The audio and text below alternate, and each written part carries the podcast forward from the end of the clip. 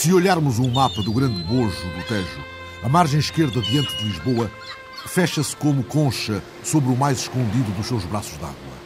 Há por essas voltas do rio inesperados parques ribeirinhos, o das Salinas, em Alhos Vedros, o José Afonso, na Baixa da Banheira, e recantos de intimidade ingênua, como o da Praia do Rosário, onde muitas famílias, em tempos, se sustentaram na apanha da ostra, e onde, em agosto, pode um touro confundir-se de repente com uma fragata desatinada no areal. Numa travessa em cotovelo muito apertado, por entre o casario dos antigos fragateiros da Moita, há um altar de Nossa Senhora da Piedade, dentro do qual se postavam os marítimos, procurando a benção antes das viagens.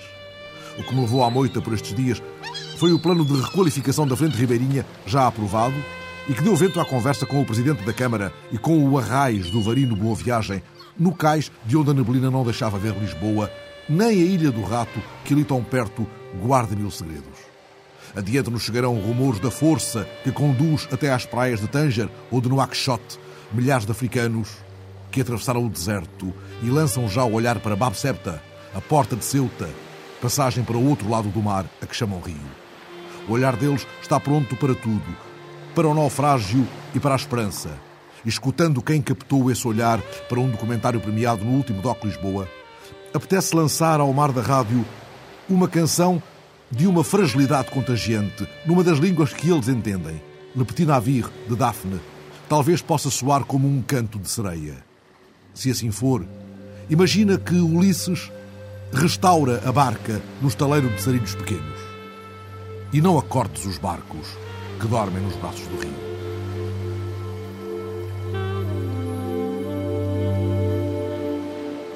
Este é o cais da moita. O arrais João Gregório diz é o nosso cais das colunas e aponta a placa que preserva o texto inscrito na primitiva parede do cais e que as marés apagaram. Em utilidade pública por arbítrio do Senado desta Vila da Mouta, à custa dos donos dos barcos e dos navegantes deles, teve princípio em 4 de agosto de 1722 e findo em 5 de fevereiro de 1723.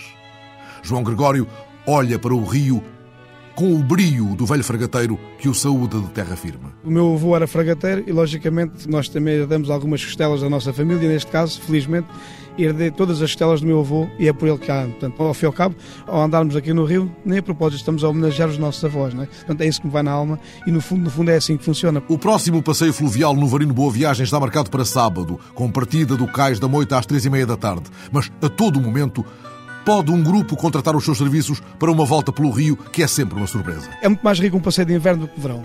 Somos visitados por flamingos, corvos marinhos, as andorinhas do mar. Há uma série de pássaros que nos visitam e é deslumbrante. Portanto, as pessoas uh, nunca se depararam com esse tipo de ambiente. Portanto, as pessoas ficam completamente apaixonadas pelas belezas que o Rio Tejo nos oferece. Qual é o percurso que faz habitualmente? Olha, daqui saímos do nosso cais das colunas, ou seja, do cais da vila, um cais já muito antigo, vamos rumo para norte. E a propósito de rumo para norte, também gostava de dizer em relação ao nosso cais, que o nosso cais em 1722 foi, foi construído, não foi construído por acaso. As pessoas que o construíram tiveram o cuidado de deixar o cais alinhado a norte. Não é alinhado a norte por acaso, porque o vento que predomina aqui na zona é o norte.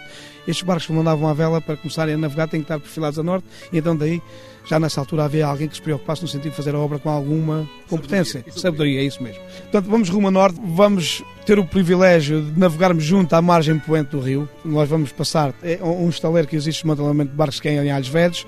Vamos depois direito à Baixa da Banheira, que também faz parte da nossa freguesia. Depois, em frente ao Lavardio, vamos visitar também portanto, uma ilha que para nós funciona como o nosso Algarve, que é a Ilha do Rato. O que é que era a Ilha do Rato? Olha, a Ilha do Rato é uma ilha deserta, não é? É uma ilha que é frequentada por nós, portanto, no verão, para nós passarmos lá os fins de semana. Um pormenor importante, é uma ilha cheia de segredos, portanto, é uma ilha que tem a ver com toda a azáfama e trabalho que houve no, no, rio. Há lá uma casa que era a casa, da, era a casa da, do guarda da ilha, né? que era uma, uma ilha onde havia viveiros de peixe, amêijoa, canivetes, teve um papel preponderante no desenvolvimento aqui da freguesia, porque era ali que as pessoas se juntavam para a apanha da ostra. E depois também há lá os segredos da ilha, como já o disse, que vou tentar relatar, que é, há uns depósitos subterrâneos que estão agora a descoberto na parte norte da ilha, através do efeito do catamarã do Barto Montisto todos os segredos estão, estão a descoberto agora porque estes depósitos tiveram também um papel fundamental no desenvolvimento, quer dizer, estes barcos carregavam todo o tipo de produtos e os, aqueles produtos realmente que serviam para uh, enfrentar as dificuldades do momento, por exemplo, o bacalhau, o açúcar, o vinho, eram depositados nesses depósitos subterrâneos para eles à noite iam lá buscar neste caso, a alimentarem tantas famílias. Quero dizer era uma ilha isto, que era uma espécie de dispensa. Dispensa do contrabando da época. Falamos numa manhã de neblina que não deixa ver a Ilha do Rato, nem o casario de Lisboa, que com o dia limpo parece à distância de um grito. Pode assim o olhar escrutinar outros recantos da zona ribeirinha, como a parede de uma certa casa que serve de rabeça. O vento predominante de, de, verão é o norte, mas de inverno é o sul. Então temos aqui duas rabeças. Temos a rabeça de norte e a rabeça de sul. Rabeça quer dizer o quê? Rabeça, abrigo. Onde nós sentimos algum abrigo. Portanto, nós no inverno eles vinham para aqui, para esta rabeça. Vinham aqui para esta rabeça quando o vento soprava sul. E quando estava norte-norte, punhamos ali na parte norte a rabeça daquele mural que está ali. João Gregório, e Lisboa ali, ali em frente? Agora não se vê, mas às vezes vê-se muito bem. Sim, tem a mágoa de não, não vermos a cidade, porque é uma cidade por excelência, é a nossa capital e está tudo dito. Porque ao fim e ao cabo nós estamos sempre a vê-la, estamos sempre a namorá-la. E quando olhamos para a cidade, temos sempre aquela preocupação de realmente vamos imaginar que vamos deslocar para a mesma através de barca velha. Então temos que olhá-la e saber realmente se temos ou não condições para lá chegar o mais cedo possível. E olhando para Lisboa, sabem se há vento favorável? Sim, sim senhor. Portanto, nós olhamos para a cidade e vemos realmente as casas com alguma nitidez, estamos a por exemplo, aos telhados, há alturas em que nós realmente conseguimos quase ver as telhas e janelas. É sinal que temos muito vento, ou seja, está norte fresco, e então é uma boa maré para chegar à cidade de Lisboa, isto, com uma nortada, hora e meia estamos na cidade. Se estiver assim no como agora, é sinal de que não há vento. Se estiver no como agora, era uma notícia triste para o fragateiro e notícia triste para as pessoas que hoje cá vivem e que têm barco, porque ao fim e ao cabo a gente nunca, vi, nunca vamos lá chegar tão mais cedo porque não temos vento, não é? Como é que ele saiu nesse caso? Não havia motores? Como era aqui? À, à, força de vara? Sim, é um rio baixo por natureza portanto, e tem pouca profundidade. E então a vara onde há chapé, portanto, é, saiu através de força de vara e ainda tive portanto, o privilégio de ver portanto, os fragateiros com aqueles grandes calos feitos no peito através da força da vara. Usavam cal mesmo feito, mesmo autêntico cal por baixo do peito. Mas eles... Tem que encostar a vara. Tem que encostar a vara para puxar o barco. E à noite, como é que se sabia isso do vento? À noite eles tinham um indicativo precioso. Olhavam para as luzes da cidade, que se vê perfeitamente daqui na vila, não é? São autênticas estrelas. É sinal que temos vento. O cintilar da luz é sinal que tem vento. Quando nós víamos a luz assim mortiça, que mal se nota a luz assim, uma luz assim mais mortiça, quase apagada, é sinal que não tínhamos vento. Portanto, é um indicativo que tínhamos à noite. Não é? A noite e o dia, a neblina e o vento locais, que é a montra de um projeto de grande ambição de que resultará a revalorização dos 20 km da Frente Ribeirinha da Moita, aprovado no âmbito do Programa Operacional Lisboa-Val do Tejo. Uma intervenção no valor global de 3,6 milhões de euros.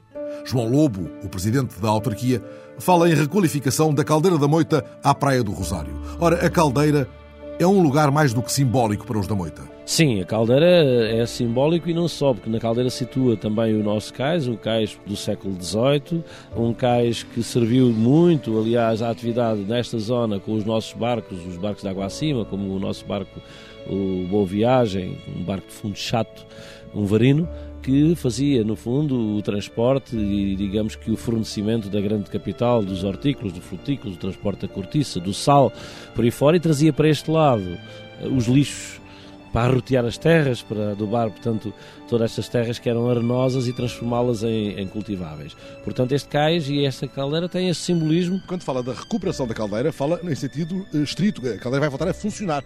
Sim, eh, é a refuncionalização da caldeira propriamente dita. Portanto, é fundamental eh, que ela seja refuncionalizada em termos daquilo que é o sistema de limpeza, de autodragagem, digamos assim, do rio e dos canais de navegação para que, de facto, mais de meia centena de barcos tradicionais que existem neste município também aqui possam chegar em condições, mantendo esta imagem de característica extraordinária da manutenção de um património vivo, que são estas embarcações do Tejo. Quando falamos da recuperação da caldeira, falamos da sua importância para o desassoreamento do rio.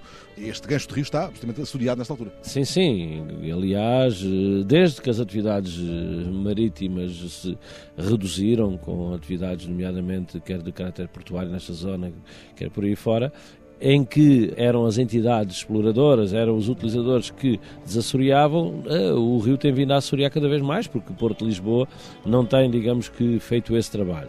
Portanto, isto é uma zona de depósitos, de, de efluentes domésticos também que vão ser tratados brevemente e vai, portanto, assoreando toda esta zona, vai, as partículas vão, vão se depositando e vai continuando a, a acumular estas lamas. As lamas acumuladas com o declínio da atividade no rio João Lobo acredita que elas de ser afastadas para longe e fala de um novo ânimo à flor das águas. O que nós pretendemos com a refuncionalização das caldeiras, a criação de zonas de observação, a reposição dos muros das marinhas, é de forma a que as pessoas possam aproximar, possam procurar o Tejo, o regresso, digamos, ao Tejo, mas com a gramateira, com as espécies autóctones, portanto, mantendo aquilo que são as características naturais existentes. Não numa perspectiva que em tempos já tivemos, mas que teve o seu tempo e que foi um dos parques ribeirinhos de, de, maior dimensão nacional e que chegou até a ser dos maiores da Europa, que é o Parque José Afonso. Digamos que foi uma perspectiva diferente, que hoje é mais naturalização e de aproximação das gentes, permitindo, porque a vivência resulta, se o senhor estiver aqui na maré vazia, vai ver uh, três ou quatro bandos de aproximadamente 100 cada uh, de flamingos que vêm próximo aqui, vêm aqui para a caldeira, inclusive. O rio aproxima-se também de nós. E no cais, olhando os flamingos e as embarcações tradicionais, imagina que o rio pode ser de novo um fator de riqueza, de criação de postos de trabalho em tempos de crise? Há aqui uma questão que é estratégica. Nós, na nossa carta estratégica e no PROT, no, no programa regional de ornamento de território da área metropolitana de Lisboa, define eh, a cidade das duas margens com um grande centro de atividade de náutica, de recreio, de lazer, que é o Rio Tejo de lazer e não só. É nesse sentido que se enquadra esta nossa requalificação, criando polos, ajudando a manter outros polos. E que polos?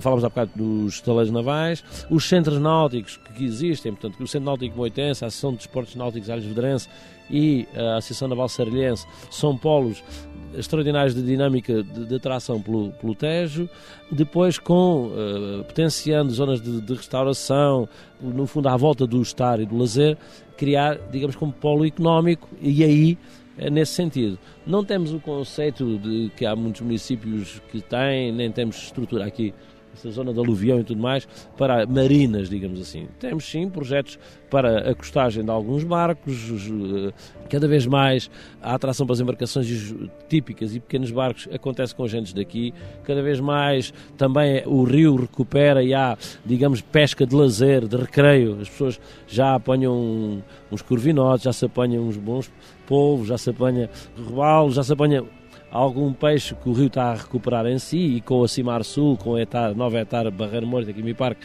que entrará em funcionamento em 2010, vai gradualmente recuperar. É nesse sentido que a nossa atividade é um misto económico, lazer, estar, património, é aquilo que é a nossa, é, é, é a nossa razão de ser, a nossa, a nossa característica daqui da Zona Ribeirinha. E o que é que o Rio dá que possa ser cartaz da restauração local? Uma, uma, uma boa lambejinha, com, ou por exemplo, uh, um, uma enguia frita com um arroz de lambejinha ou ensopado de enguias. Uh, é, é, importante dizer que é característica desta zona o ensopado só de enguia, só de enguia, porque era a grande produção aqui, ou a caldeirada só de enguia, só de enguia, portanto, porque a caldeirada com, com outros peixes, eh, aqui os fragateiros, aliás, se vir eh, também eh, aquela miniatura que existe nos Passos Conselho, não sei se reparou, o fragateiro trazia sempre o, o fogareiro, digamos assim, o fogareiro ali, o, a panela, o tacho para, para, para a caldeirada, e eu é o que apanhava no rio, porque quando não havia vento, o, o rio ficava, como dizia, o mar chão, não havia vento, ficava parado no meio do rio. Se, não tinha, se era profundo, não podia andar com a vara, eles com a vara empurravam nas zonas eh, onde, portanto, havia uh, pouca, pouca fundura.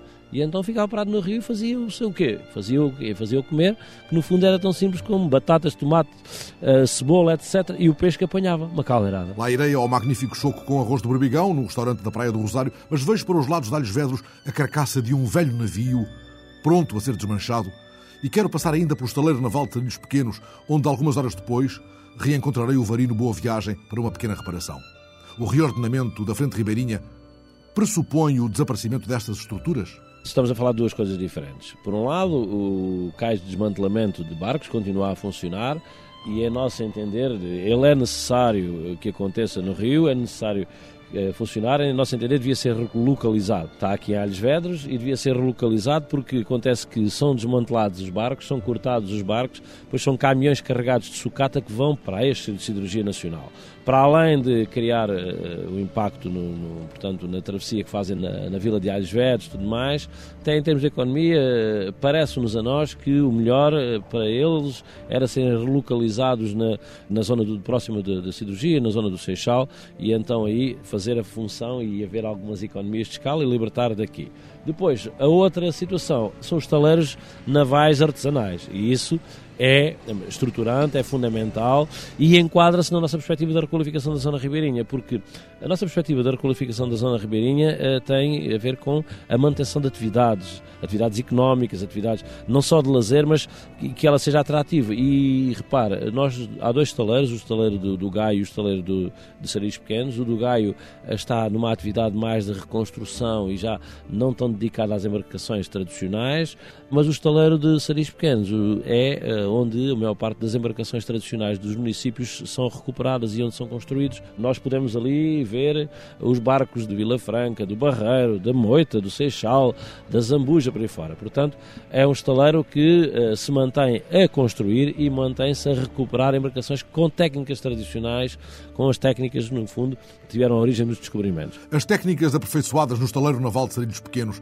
onde o mestre Jaime Costa fala de embarcações como se falasse de criaturas marinhas renascidas das águas, ao mesmo tempo que explica por que se mantém em atividade. Isto é um estaleiro que ficou do meu pai, mas eu segui os passos do meu pai e estou aqui. O meu pai, coitado, tem 84 anos, tem 80, 75 eh, anos desta profissão, que nunca largou, começou com 7 anos de idade na zona de Pardilhó de Aveiro, na terra dos mestres de carpinteiros navais de Machado e de Enxó, e aqui fiquei eu, na, de quatro irmãos tinha, fiquei aqui na, neste trabalho. Tenho aqui ainda também pessoas que eu consegui aprender o, este ofício, dentro deste ramo. Isto era um estaleiro com uma grande atividade no tempo das fargatas, dos varinos. E hoje nós voltamos. Há, há 25 anos eu fiz uma opção larguei a construção do ferro, porque estas embarcações há 35 anos foram completamente abandonadas na, na margem sul, nas margens do Tejo. Naquela altura, é um, antes do 25 de Abril, um pouco antes do 25 de Abril, e depois que assim os holandeses, os franceses, os ingleses procuraram nestes estuários estas embarcações bonitas, magníficas, com pinturas, e graças a eles é que isto não acabou. Eles começaram a recuperar, começaram a entrar aqui assim com a finalidade de fazer uma marítimo ou turístico. Não, não, se pode dizer marítimo, mas hoje é que se diz isso. Mas por estes barcos a navegar no Tejo e fazer deles as suas casas e fazer deles aqui o seu ganha-pão do dia a dia. Durante uma década, trabalhou quase só para os estrangeiros que recuperaram os barcos tradicionais que o Rio parecia ter deixado de amar. A partir daí as câmaras começaram a ter noção da realidade, da realidade destas câmaras ribeirinhas da margem sul e começaram a recuperar algumas embarcações que estavam a apodrecer, graças à Câmara da Moita, à Câmara do Seixal, à Câmara de Vila Franca, à Câmara do, de Alcochete, à Câmara do Montijo, Barreiros, tem inclusivamente a Câmara da Zambuja, começaram a criar estas pequenas embarcações, pequenas em relação ao número que havia em grande há 40 anos, mais de 800 embarcações à vela, tanto de pesca como do tráfego local, fragatas, marinhos, botes, era de facto, eh, para quem viveu como já eu, um resto, como com 55 anos, viveu já um resto, mas ainda muito potencial. De facto, hoje chega-se a um ponto, se não fossem as câmaras e alguns particulares, morria. Morria, já não, já não existia. Em fundo, há um zumbido elétrico que vem de detrás do casco do Varino Amoroso, onde há anos fiz para a TSF uma emissão em direto do coração do Rio e que a Câmara do Seixal aqui pôs agora a restaurar. Este chegou praticamente ao final da carreira, não é? E hoje está a ser todo recuperado o seu interior e para até o seu exterior. Aliás, ele tem agora uma participação praticamente 90% do varino vai ser praticamente recuperado e vai voltar novamente ao Tejo, graças de facto à boa vontade, graças também de facto às pessoas que encaram como museu municipal. É talvez um museu vivo, eu considero um museu vivo porque tem embarcações destas ao vivo, o que praticamente ninguém tem em Portugal, eu acho que isto é, é, fundamental para este Tejo, quer este Tejo sem os barcos tradicionais. Para nós que adoramos, para nós que gostamos, para nós que somos aqui desta zona ribeirinha, vivo aqui praticamente há 42 anos, queremos nós ser o Tejo? Nada. Quer o Tejo ser os barcos? Nada. Jaime Costa segue com o olhar a figura do pai, seu mestre, já reformado, mas que por ali continua a namorar os barcos. Diz-se um continuador, usando as mesmas velhas ferramentas e outras mais novas, ainda que muitas vezes difíceis de encontrar. Este país não está vocacionado para isso, a construção naval foi esquecida e está a ser esquecida. Em Setúbal agora fecharam os estaleiros todos, por questões que também ninguém entende. E tudo vem acabando assim devagarinho, devagarinho, devagarinho, chega ao certo ponto. Quando eu acabar, também já não tenho sucessor, que é evidente, também não tenho aqui condições para os jovens porque eles também não veem futuro nisto, não veem num futuro que diga assim, chegam aqui e veem pessoas a partir dos 50 anos a trabalhar, a única hipótese que eu vejo é fazer aqui talvez uma, ou aqui ou não, não, em algumas partes distribuídas pelo país, fazer só umas escolas de formação integradas no trabalho, mas nunca pode durar menos de três anos. Eu penso que ninguém se forma aqui menos de três anos. Jaime Costa fala do seu canto do rio como quem fala de uma pátria. Estas águas de barcos desmaiados estão muito assoreadas e é ele que trata de as dragar com a sua caldeira. Eu faço a limpeza, é pena que, de facto, que as nossas autoridades portuárias também não tenham essa sensibilidade, está a ver? Acho que a grande parte do poder devia passar para os municípios, porque os municípios estão mais ligados diretamente e sensibilidades, porque eles hoje, confrontados connosco, têm a sensibilidade da, da natureza das questões que estão-se aqui, a, que é o assoreamento. O abandono de, destes portos que havia, que isto era fértil em pequenos portos de carga, hoje não ninguém lá pode ir carregar. Está tudo assoreado aqui? Tudo assoreado. Aqui neste cantinho, a Moita está assoreada, a Monte está assoreado, Alves Verdes está assoreado, tudo está assoreado. Barreiro está tudo assoreado. Aqui a gente ainda vai mantendo a nossa cala, que é a parte mais funda, graças a uma caldeira que temos ali, que fizemos a dragagem manualmente, ou seja, fizemos a represa de água e dragamos, que é um, um, um terreno que nós compramos e fizemos isso há 25 anos. Senão aqui já ninguém vinha. Recupera antigas embarcações tradicionais quase feridas de morte. Tem o seu barco, a que chamou Esperança, mas a todos dedica um afeto que não vem só do ofício. Perguntem-lhe de que barco gosta mais. O Varino não é que seja um grande velejador, mas é um, é, o Varino é um é uma embarcação eh, com a sua proa arredondada, o seu fundo chato. É um brinde que encosta a qualquer lado sem qualquer perigo. Ou seja, nós podemos ficar no chão, que ele não adorme, fica sempre direitinho. Agora, para velejar são os botes. Os botes, as canoas, são barcos eh, autênticos velejadores do Rio Tejo. Eles são barcos que faziam estes percursos os mais rápidos possível. Depois também depende da, da perícia do arraio da embarcação em pô-la a navegar mais ou menos. Isso havia sempre uma competição diária. As pessoas nos anos, anos da ponte 25 de Abril, claro, levaram estas embarcações até ao ponto de terem que abandonar, porque já não havia trabalho para elas, não é? em virtude da, da motorização, que isso é inevitável, é, é a evolução. Mas acho que estas embarcações deveriam ter, naquela altura, uma maior atenção. Elas foram abandonadas, foram queimadas, foram saqueadas. E é como digo, se não fosse esta parte da vinda do norte da Europa, conheci pessoas que ainda estão aqui no estaleiro, a belga, teve duas embarcações tradicionais, uma do Sado e uma daqui. Mas só que a pô-la a trabalhar era impossível. É, eles estavam pasmados. Como é que isto aqui pode ser? Um país tão lindo, barcos tão lindos. Não conseguimos pôr uma embarcação destas a trabalhar para governarmos a vida. E depois começaram a acabar, começaram a vender e começaram a se ir embora. Foi nessa altura que as câmaras deram então o golpe fácil. Essas pequenas câmaras. Mas é ele, o homem do último estaleiro do Rio, que muitas vezes vai resgatar ao fundo do lodo os barcos já apodrecidos. Isso de facto é que é são trabalhos que praticamente todas as pessoas se evitam. Eu gosto de dar vida às embarcações que já não têm qualquer solução. Tenho aqui três, eh, o Rio Nilo, a Pombinha e três. Esses já praticamente não têm vida. Mas dar vida àquelas embarcações, para mim, é de facto como voltar a viver mais cinco anos. E o caso que recorda sobre todos é o da fragata Afonso de Albuquerque, dada como perdida no fundo das águas em Salvaterra. Ela vem duas vezes para cá, quando vi de férias vi aquela fragata, só digo que só pode ser de uma pessoa, que é do, do, do dono ainda, o dono atual, e vi que de facto ao recuperar aquilo, só um homem daqueles é que podia recuperar aquilo, porque era uma embarcação que já estava em estado muito, muito elegante, que ela foi toda nova, ao final do ano estava pronta. É sempre as mesmas pessoas. 5, 6, 5, 6, 5, 6, 5, 6. Contam-se pelos dedos os que resistem, os que numa dobra escondida do rio resgatam do lodo e da morte varinos, fragatas, faluas e botas. São mais numerosas as vontades reunidas para a ação de limpeza subaquática anunciada para amanhã na Berlenga. Na véspera do Dia Nacional do Mar, a ação organizada pela Câmara de Peniche mobiliza 80 mergulhadores amadores que têm encontro marcado para as 10 da manhã no Cais da Ribeira. É daí que hão de partir para a ilha. O lixo recolhido nesta ação de limpeza subaquática há de ser depois levado para Peniche e aí será quantificado e separado de acordo com a sua tipologia. Esta semana ficamos a saber que a atribuição de licenças para atividades marítimas vai ser desburocratizada ao longo dos primeiros meses do próximo ano. O processo de simplificação já está definido e já foi discutido pela Comissão Interministerial dos Assuntos do Mar, que reuniu esta quarta-feira sob presidência do ministro Nuno Severiano Teixeira. A aquicultura marinha e a dragagem serão as primeiras atividades a beneficiar das iniciativas da desburocratização. E a Secretaria de Estado da Defesa e dos Assuntos do Mar confirmou, entretanto, que Portugal, Espanha e França vão começar a definir, já no próximo ano, um programa conjunto de vigilância marítima, na sequência do debate que vem realizando sobre a necessidade de uma política de segurança do mar. Nada que deva ser confundido com uma guarda costeira europeia, explica a fonte oficial portuguesa, mas um sistema operacional que resulte de uma visão de conjunto e da troca de informações entre as marinhas nacionais. Foi isto na semana em que a União Europeia aprovou a primeira operação naval da sua história contra a pirataria ao largo da Somália e no Golfo de Aden autorizada formalmente pelos ministros da Defesa reunidos em Bruxelas, a EUNAVFOR Atalanta terá sete navios apoiados por aviões de patrulha marítima. Mais de 500 imigrantes clandestinos chegaram, entretanto, no início da semana à pequena ilha de Lampedusa, no sul da Sicília, enquanto cinco pequenas balsas com imigrantes do Maghreb eram interceptadas junto ao cabo de Gata, em Almeria.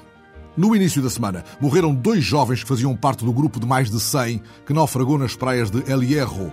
Outro caiuco com 79 clandestinos, 10 deles menores, deu à praia em Tenerife. São estes os que ousam passar Bab Septa, depois de cruzado o deserto. São os que olham para o mar que os separa da Europa à espera de um momento, de uma maré. Bab Septa, o documentário realizado por Pedro Pinho e Frederico Lobo, premiado em Marselha e no DOC Lisboa deste ano, é exibido nos próximos dias no Festival do Filme Internacional de Mar del Plata, na Argentina. O que é que se passa em Bab Septa, Pedro Pinho? É o nome que em Marrocos dão à, à passagem na fronteira entre Marrocos e o enclave espanhol de Ceuta. Nós quisemos fazer este filme porque fomos um bocado despertados por uma situação que estava a desenrolar no final de 2005, quando vimos imagens de pessoas a atirar-se contra as grelhas de Ceuta, muitas delas a morrer. E tanto eu como o Frederico Lobo, que realizou este filme comigo, temos uma relação antiga com esta ideia da fronteira, da mobilidade e da viagem. O mar é o caminho cheio de perigos numa viagem que pode terminar no naufrágio ou no desespero de uma porta fechada. Eu espero que o que se veja neste filme não, não seja desespero, mas o contrário disso. Esperança, energia, alegria.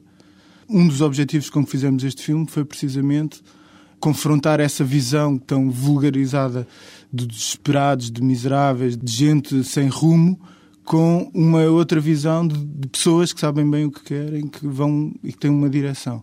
Mas que sabem que podem falhar, que podem naufragar. Sabem que podem naufragar e muitas vezes naufragam. O mar é de facto o principal perigo e o principal eh, problema em todas as pessoas que encontramos, porque muitas vezes encontramos gente que saiu da, da sua terra a pensar que ao atravessar o deserto chegava à Europa e atravessou ao deserto, chegou ao norte da África, a Marrocos e a Argélia. E ainda faltava o mar. E aí é que perceberam que faltava ainda atravessar um mar. Um outro deserto, no fundo. Um, deserto. um deserto diferente. Muitas vezes no filme é referido como um rio. Um rio que é preciso atravessar para chegar à Europa. O filme começou a ser preparado um ano antes de Frederico Lobo e Pedro Pinho chegarem às quatro cidades da África. Houve uma viagem preparatória a Tanger. Foi possível confirmar que entre 2005 e 2007 as rotas de passagem já não eram as mesmas e se deslocavam para sul. Novos pontos de partida detectados, cada vez mais para sul, de Marrocos para a Mauritânia, para o Senegal, Gâmbia, Guiné-Bissau e até, como aconteceu recentemente, o Gabão, sugerem novas estratégias na tentativa de escapar às malhas repressivas. O que viram nas praias africanas e contaram neste documentário Bab Septa obrigou-os a reformular as chaves de leitura que levavam? Nós tentámos vaziar a cabeça de ideias anteriores neste percurso e, portanto, o, o que vimos, eh, obviamente, que encheu-nos a cabeça de novas noções, novas visões sobre este problema. É um filme sobre a espera. A espera de qualquer coisa. Provavelmente de um esquema qualquer de entrar num barco, de passar uma grelha, o filme é sobre quatro zonas de espera, basicamente. O modo de esperar nessas quatro zonas é distinto ou aquilo que os rostos dizem é a mesma coisa, no fundo? Eu julgo que é muito distinto. No norte, nas duas primeiras cidades, Tanger e Usda, há uma urgência a que a situação de repressão da polícia, de perigosidade, obriga e que, portanto, as pessoas têm que estar escondidas, têm que se obrigar a milhões de esquemas para conseguir viver. No Sul, a situação é muito mais descontraída isso permite que haja uma reflexão mais eh, construída, mais eh, sobre tudo o que se está a passar, sobre, sobre o que é a Europa, sobre o que é a vontade de passar para a Europa, sobre o que é estar ali, naquele sítio, e não querer estar ali. Você ficou com a ideia que aquelas pessoas, de um modo geral, sabem ao que vão? Sabem o que as espera? Eu fiquei com a ideia, e acho que as pessoas que veem o filme, um modo geral, guardam essa ideia no final, que as pessoas sabem muito mais do que o que nós pensamos que sabem. Portanto, que sim, não, não, não há, nunca ficámos com a ideia que estivéssemos a falar com gente inocente ou que iludida em relação à Europa. As pessoas, de modo geral, têm 56 canais de televisão, têm internet, têm telemóveis, têm família na Europa e sabem que a coisa é, é muito dura, que a travessia é muito dura mas que o que se espera ali uh, fala-os ter vontade de querer passar. Há uma frase do, no capítulo de Noadibu de uma das pessoas com quem nós estivemos que diz então, mas vocês, os americanos, uh, foram à Lua e sabiam que podiam morrer, que podia-lhes acontecer mil e umas coisas, muitas vezes aconteceram. Nós o que estamos aqui a fazer é uma experiência bastante mais humilde. Tanto Tanger como Usda são as cidades uh, a que as autoridades marroquinas chamam de código vermelho. Portanto, são as cidades em que a repressão é maior, em que as pessoas têm mais dificuldade a andar na rua, é completamente impossível arranjar um trabalho, a vida é muito difícil aí. Mas as pessoas diziam-nos permanentemente que não queriam ir para outras cidades, como Rabat, que é a capital de Marrocos, porque estando em Tanger, sabem que podem acordar todos os dias, subir ao cimo da colina, ver a Europa, ver o Mediterrâneo e ver a Europa do outro lado. Têm todos os dias presente que estão ali com um objetivo. A ideia de mar mudou para si, mudou na sua cabeça antes e depois deste documentário? A ideia de Atlântico, sobretudo, e de Mediterrâneo. De... Foi muito curioso para mim ouvir, eh, enquanto estava a falar com as pessoas, ouvir as pessoas referirem-se ao Mediterrâneo como um rio. E só ao fim de bastantes referências ao rio é que eu percebi que rio é que estavam a falar.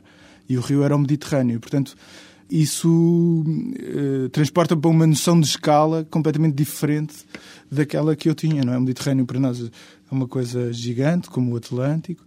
Para quem atravessou o Saara, o Mediterrâneo é um rio, é uma coisa, é uma linha estreita que basta, que é preciso atravessar.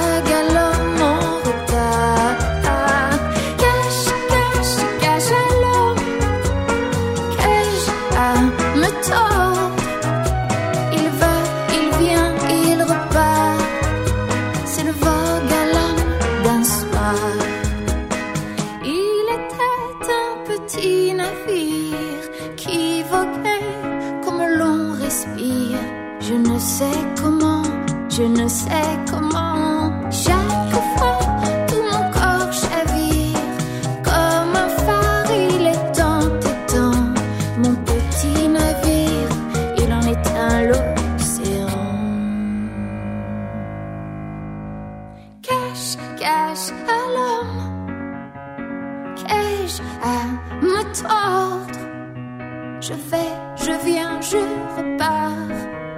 C'est la vague à l'homme